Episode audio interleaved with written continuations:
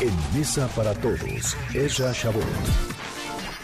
Ezra, pues el domingo en teoría habrá un poquito más de luz, de certeza de para dónde y por dónde hacer frente a esta crisis económica. ¿Qué tendría que estar sobre la mesa? ¿Qué tendría que estar poniendo el presidente López Obrador? Ezra Shabot, qué gusto saludarte. ¿Cómo estás? Buenas tardes, Manuel López San Martín. Pues sí, la verdad es que suena muy bien esto de ingreso básico universal y un montón de cosas que plantean los políticos, pero que pues es muy difícil aterrizarlo cuando tienes la mitad de la gente en la informalidad y la otra mitad pues eh, recibiendo ingresos bastante bajos con un gobierno que pues a duras penas capta un 13% si nos va bien del PIB de impuestos y bueno pues sí es una situación muy diferente a la que tiene países como los Estados Unidos, Canadá, Alemania, lo que platicabas con Damián Cepeda, porque pues sí las condiciones son diferentes y por lo tanto las respuestas tienen que ser distintas porque no tienes esa capacidad económica ni tampoco el aparato institucional, o sea, los mecanismos para llevarle directamente el dinero.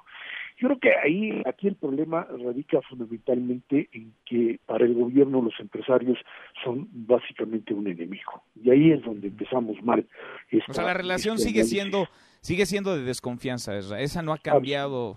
No, pues sí, eh, si el presidente sigue diciendo que eh, él se ha reunido con delincuentes de cuello blanco y por eso se puede reunir con la mamá de Chapo. Está hablando obviamente de que, bueno, pues los, empresarios los tengo que recibir, son un mal necesario, aquí están conmigo, se portan bien, pero no son parte del pueblo, o sea, no son parte, no son un elemento legítimo de la sociedad tienen una ganancia, obtienen ganancia y la ganancia es vista desde su propia óptica, de donde eh, pues estudió y se formó y no avanzó en ella, pues de esta manera, de un, elemento negativo en donde se aprovechan de un recurso obtenido a, por un trabajo que ellos no desarrollaron, sino lo hizo pues el trabajador y que por lo tanto pues hay que reintegrarlo otra vez a la sociedad. Y ahí es donde estamos atorados. Ahí es donde finalmente el problema no es que hay que salvar a las empresas pequeñas y grandes porque hay que hacer otro Fobaproa o hay que eh, darle eh, al señor Slim o a él no porque él es muy cuate y sí nos va a dar dinero, pero a los otros, a los demás hay que salvarlos. Hay que entender lo que se llaman, y esto es lo que no, no hay salida en esto, Manuel, cadenas productivas. Si tú pones, voy a decir una marca, no, si tú vas y cierras Liverpool, o porque tal, o no lo, no lo apoyas y se te viene para abajo, o, o Chedraui, o cualquiera de esas, se te viene para abajo, porque yo no los voy a apoyar, son los grandotes entonces no aguantan y los tienen que cerrar. Esa cadena grandotota, esa empresa grandotota, tiene una cadena de chiquitos que gira alrededor de él, de proveedores, de gente a la que le compra, y de ahí vete para abajo. Las hoy una buena parte de los comercios medianos o de toda la estructura intermedia está conectada también con los grandes.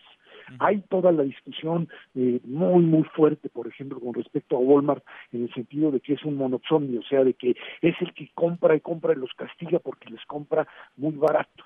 Bueno, es parte del... ¿Qué pasa si se te cae Walmart? Te derrumba una parte fundamental en este momento de toda la estructura de compras de los pequeños y medianos comerciantes, Manuel. Entonces, aquí no estamos jugando a andar salvando empresas para que los dueños de estas grandotas que te he dicho, pues puedan subsistir, sino para que toda la estructura irregular como quieras, eh, eh, desigual como tal, pero que es con lo que contamos ahorita, pueda sobrevivir. Si tú le vas a repartir un millón de créditos de entre 10 mil y 25 mil pesos a microempresas, a los propios informales y la banca de desarrollo, que es lo que te va a aparecer el domingo, les va a soltar dinero la finza, el Banco del Bienestar les va a dar liquidez, pues no te va a alcanzar, no, te va a alcanzar para la magnitud de la crisis, Manuel. La bancarrota de empresas medianas y grandes pues, se va a arrastrar a las pequeñas endeudarte como lo tenía los precriterios de política económica el año pasado en 1.2% más, o sea, pasar de 547 mil a 806 mil millones de, de pesos, no es ni quitarle una, un pelo a un gato en una situación tan dramática como la ves ahora.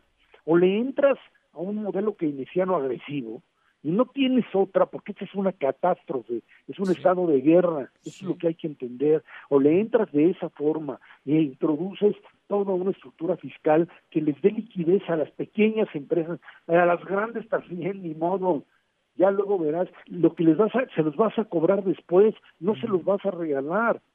Tienes que hacer que tu deuda se vuelva una deuda de largo plazo, como lo están haciendo. En eso sí, las, los, los, los, Estados Unidos y las grandes potencias que están, pues sí, adquiriendo deuda y, manejando su deuda ya de por sí exorbitante. Pero no hay de otra.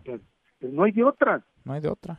Y si tú te quedas aquí en el modelo en donde le vas a soltar a los pequeños nada más e ir a buscarlos y entregarles 10 mil, 20 mil pesos a cada uno, pues te va a derrumbar, pues no hay salida, se te va a derrumbar esto. Y si con esto van a salir el domingo, pues ya no te digo qué va a pasar. No, no, no, no. Vamos pues vamos al caos, vamos al desastre.